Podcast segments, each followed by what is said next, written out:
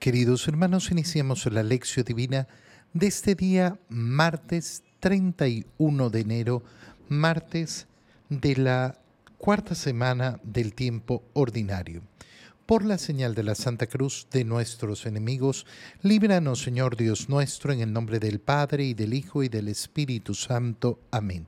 Señor mío y Dios mío, creo firmemente que estás aquí, que me ves, que me oyes te adoro con profunda reverencia, te pido perdón de mis pecados y gracia para hacer con fruto este tiempo de lección divina.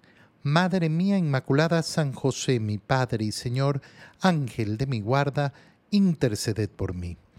En este día martes, continuando con la lectura de la carta a los Hebreos, leemos el capítulo 12, versículos 1 al 4.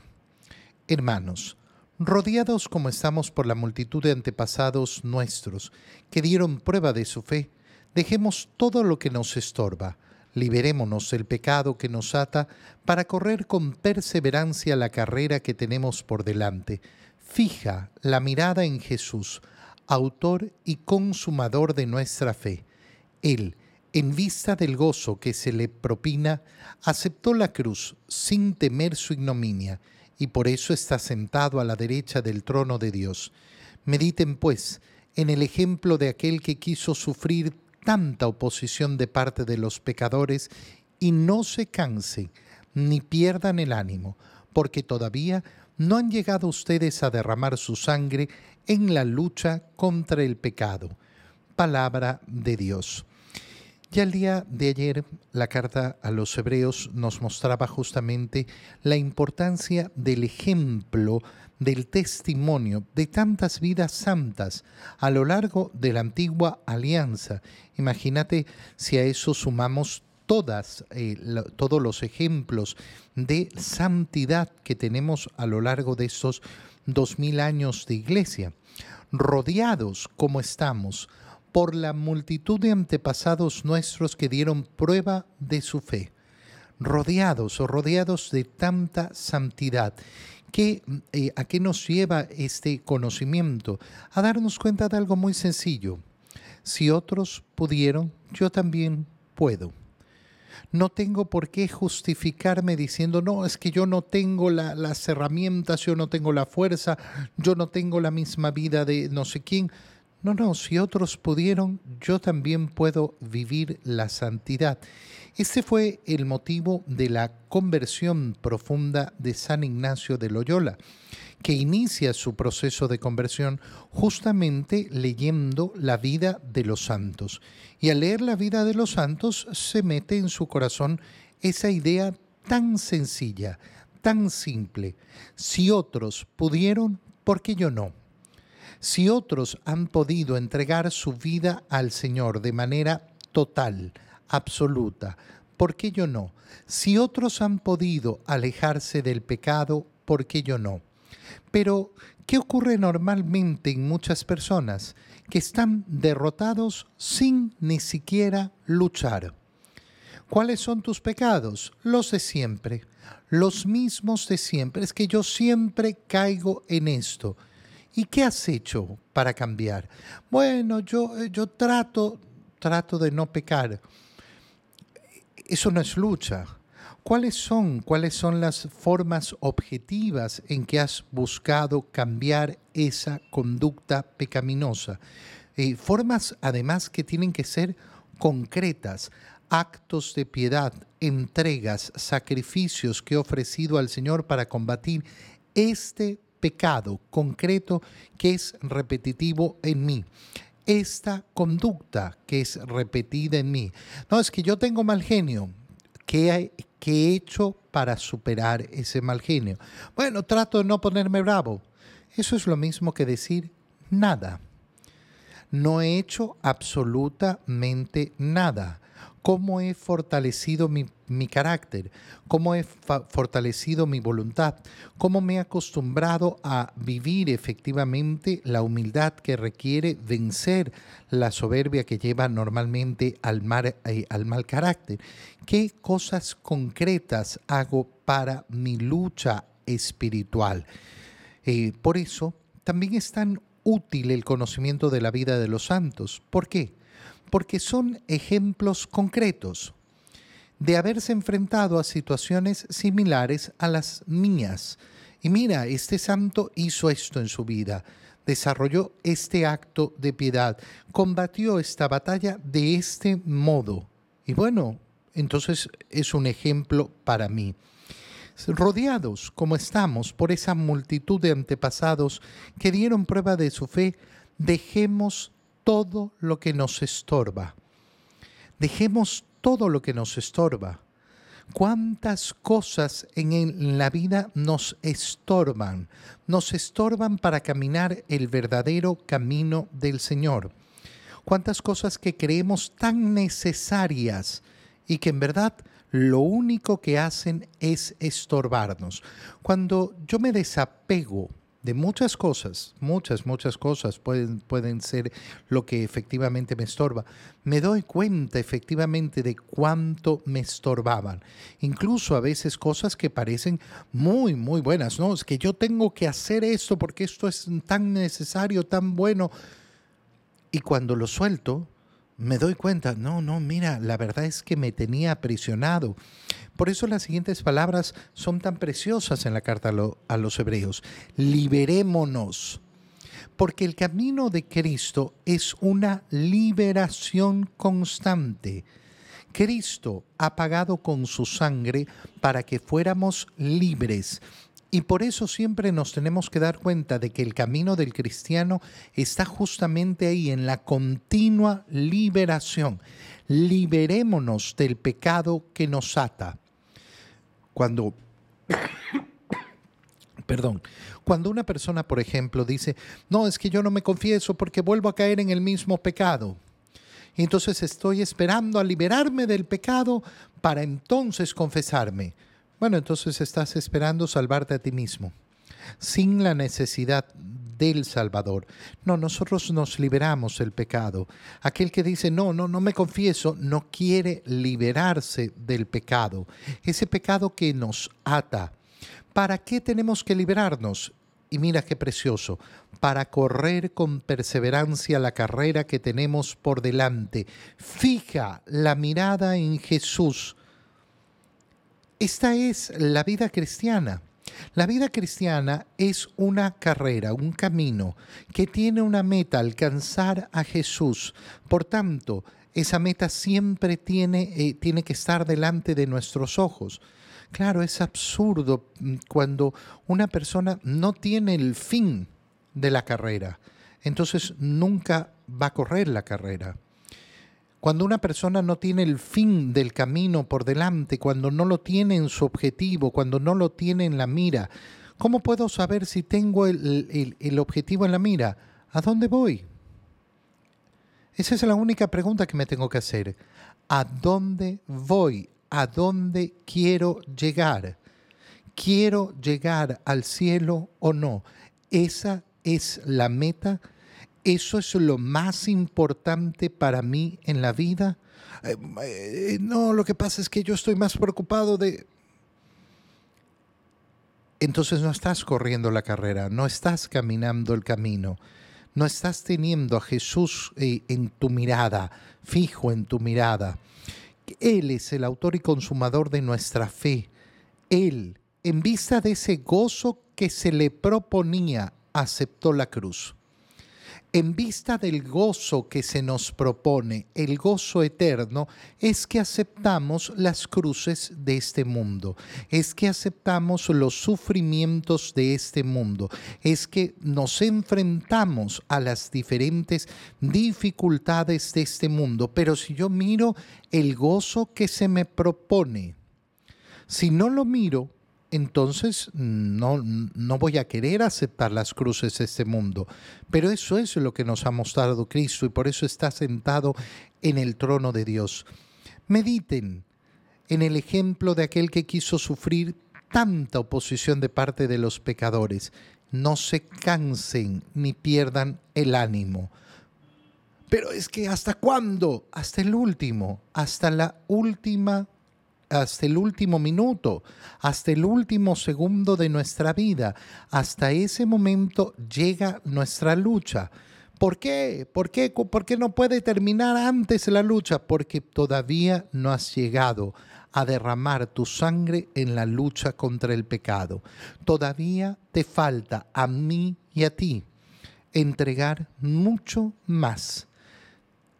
En el Evangelio, leemos el Evangelio de San Marcos capítulo 5 versículos 21 al 43. En aquel tiempo, cuando Jesús regresó en la barca al otro lado del lago, se quedó en la orilla y allí se le reunió mucha gente. Entonces se acercó uno de los jefes de la sinagoga, llamado Jairo. Al ver a Jesús se le echó a sus pies y le suplicaba con insistencia, mi hija está agonizando, ven a imponerle las manos para que se cure y viva. Jesús se fue con él, y mucha gente lo seguía y lo apretujaba.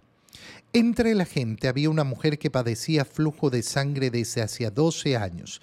Había sufrido mucho a manos de los médicos y había gastado en eso toda su fortuna, pero en vez de mejorar, había empeorado. Oyó hablar de Jesús, vino y se le acercó por detrás entre la gente y le tocó el manto, pensando que con solo tocarle el vestido se curaría. Inmediatamente se le secó la fuente de su hemorragia y sintió en su cuerpo que estaba curada. Jesús notó al instante que una fuerza curativa había salido de él. Se volvió hacia la gente y les preguntó, ¿quién ha tocado mi manto? Sus discípulos le contestaron, ¿estás viendo cómo te empuja la gente y todavía preguntas, ¿quién me ha tocado? pero él seguía mirando alrededor para descubrir quién había sido. Entonces se acercó la mujer, asustada y temblorosa, al comprender lo que había pasado. Se postró a sus pies y le confesó la verdad. Jesús la tranquilizó diciendo, Hija, tu fe te ha curado, vete en paz y queda sana de tu enfermedad. Todavía estaba hablando Jesús cuando unos criados llegaron de casa del jefe de la sinagoga para decirle a éste, ya se murió tu hija, ¿para qué sigues molestando al maestro? Jesús alcanzó a oír lo que hablaban y le dijo al jefe de la sinagoga, no temas, basta que tengas fe. No permitió que lo acompañaran más que Pedro, Santiago y Juan, el hermano de Santiago. Al llegar a la casa del jefe de la sinagoga, vio Jesús el alboroto de la gente y oyó los llantos y los alaridos que daban. Entró y les dijo, ¿qué significa tanto llanto y alboroto? La niña no está muerta, está dormida. Y se reían de él. Entonces Jesús echó fuera a la gente y con los padres de la niña y sus acompañantes entró a donde estaba la niña, la tomó de la mano y le dijo, Talita cum, que significa, óyeme niña, levántate. La niña, que tenía 12 años, se levantó inmediatamente y se puso a caminar. Cuando se quedaron, todos se quedaron asombrados. Jesús les ordenó severamente que no lo dijera a nadie y les mandó que le dieran de comer a la niña. Palabra del Señor. Es un evangelio precioso el que acabamos de leer, donde se mezclan dos milagros que eh, parecen no estar relacionados entre ellos y sin embargo están sumamente relacionados. Primero, eh, hemos leído cómo el Señor atravesó a la, otra orilla del lago eh, de Generación y, cuando eh, llegó allá se encontró con este endemoniado y después la gente lo ha echado de ese lugar. No ha querido que esté ahí. Ahora en cambio regresa Jesús y eh, la gente en cambio se reúne en gran número a su alrededor. Lo quieren, lo quieren con él. Se acerca uno de los jefes de la sinagoga llamado Jairo y al ver a Jesús, y aquí eh, lo precioso, se echó a sus pies y le suplicaba. ¿Qué es esto? Es un acto de humillación que está realizando este hombre, un acto de humillación. De este modo parte el milagro que va a recibir, la sanación de su hija, a través de un acto profundo de humillación. Se arrodilla a los pies de Jesús y le suplica, mi hija está agonizando. Y el Señor va con él. La gente lo apretuja y en medio de la gente que va apretujando al Señor hay una eh, mujer que llevaba 12 años enfermo, eh, enferma. Es la misma edad que tiene la niña, la hija de Jairo. Es decir, toda la vida de esta niña, toda la vida de esta niña ha sido eh, el tiempo que ha tenido esta enfermedad de esta mujer. Esta mujer tiene una enfermedad además un poco eh, privada, digámoslo así. Tiene una hemorragia en sus partes íntimas. Por tanto, tampoco es que eh, le guste estar eh, revelando a todo el mundo. Y por eso, seguramente, mm, con vergüenza, se acerca al Señor para tocarlo, diciendo, solo con tocarlo me sanaré. Y efectivamente, al tocarlo se sanó. Llama mucho la atención por qué el Señor, en vez de dejar pasar esto, quiere poner en evidencia a esta mujer que quería ocultarse. Y es tan bello, ¿por qué? ¿De qué tienes vergüenza? No, es que tengo una enfermedad. Tener una enfermedad no es un motivo de vergüenza. Vergüenza tenemos que sentir de nuestros pecados no de pedir perdón de nuestros pecados. Miedo tenemos que tener de la condena eterna, no de acercarnos a la confesión. Fíjate cómo el Señor quiere que esta mujer haga lo mismo que ha hecho Jairo, el jefe de la sinagoga, que se humille, que se humille para que su sanación sea completa, para que no solo sea una sanación física, sino también para que sea una sanación espiritual que la reconforte verdaderamente. Eh, y por eso le dice el Señor, tranquila, tu fe te ha salvado, vete, vete en paz, queda sana, sana de tu enfermedad. En eso llegan a decirle a Jairo, ya tu hija se murió. Se lo dicen así de una forma tan bruta, tan bruta, tan, tan, tan absurdamente bruta. Ya no molestes al maestro. Jesús escucha lo que le dicen y le dice, no temas. Fíjate qué importante, ¿por qué? Porque a partido de la humillación de Jairo, Jesús ha, decidido acompañarlo. Entre medio, esa mujer se ha acercado con temor, con vergüenza, y ha sido humillada por el Señor. ¿Para qué? Para que sea sanada profundamente.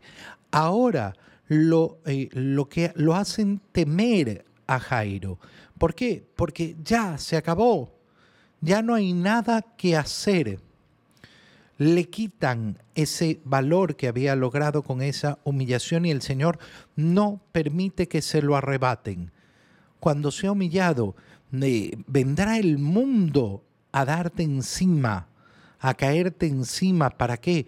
Para que tengas miedo de esa humillación que has pasado. Pues no tengas miedo. Llega a la casa el Señor llevando solo a tres de sus discípulos y se encuentra con la gente llena de llantos y alaridos. ¿Qué significa tanto llanto y alboroto? ¿Por qué el Señor reclama de, de este modo? Porque efectivamente la niña había muerto.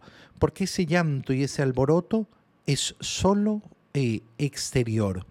No es un dolor verdadero.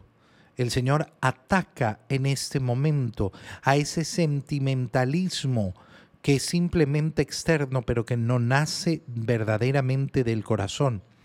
Jesús echa fuera a la gente y va donde está la, donde está la niña, Talita cum, niña, óyeme, levántate. Y la niña, que tenía, y aquí nos lo dice, 12 años, se levantó inmediatamente y se puso a caminar. El Señor cumple efectivamente esa sanación de esta niña, que posiblemente, sí, ya había muerto hace unos minutos, es decir, se trata de una eh, resurrección que hace el Señor. Y el Señor les ordena severamente que no lo digan a nadie, que no lo anden divulgando, pero que le den de comer a la niña para restablecer sus fuerzas. Ha sido levantada. Sí, pero ahora tiene que hacer las cosas humanas. Fíjate qué detalle, denle de comer a la niña. Eh, nosotros tenemos que pedir al Señor los milagros, tenemos que pedir la salud, pero tenemos que hacer todas las cosas humanamente necesarias para eh, buscar lo que le pedimos al Señor. Te doy gracias, Dios mío, por los buenos propósitos, afectos e inspiraciones que me has comunicado en este tiempo de lección divina. Te pido ayuda para ponerlos por obra. Madre mía Inmaculada, San José, mi Padre y Señor, Ángel de mi guarda, interceded por mí. María, Madre de la Iglesia, ruega por nosotros. Queridos hermanos, que tengan todos un muy feliz día.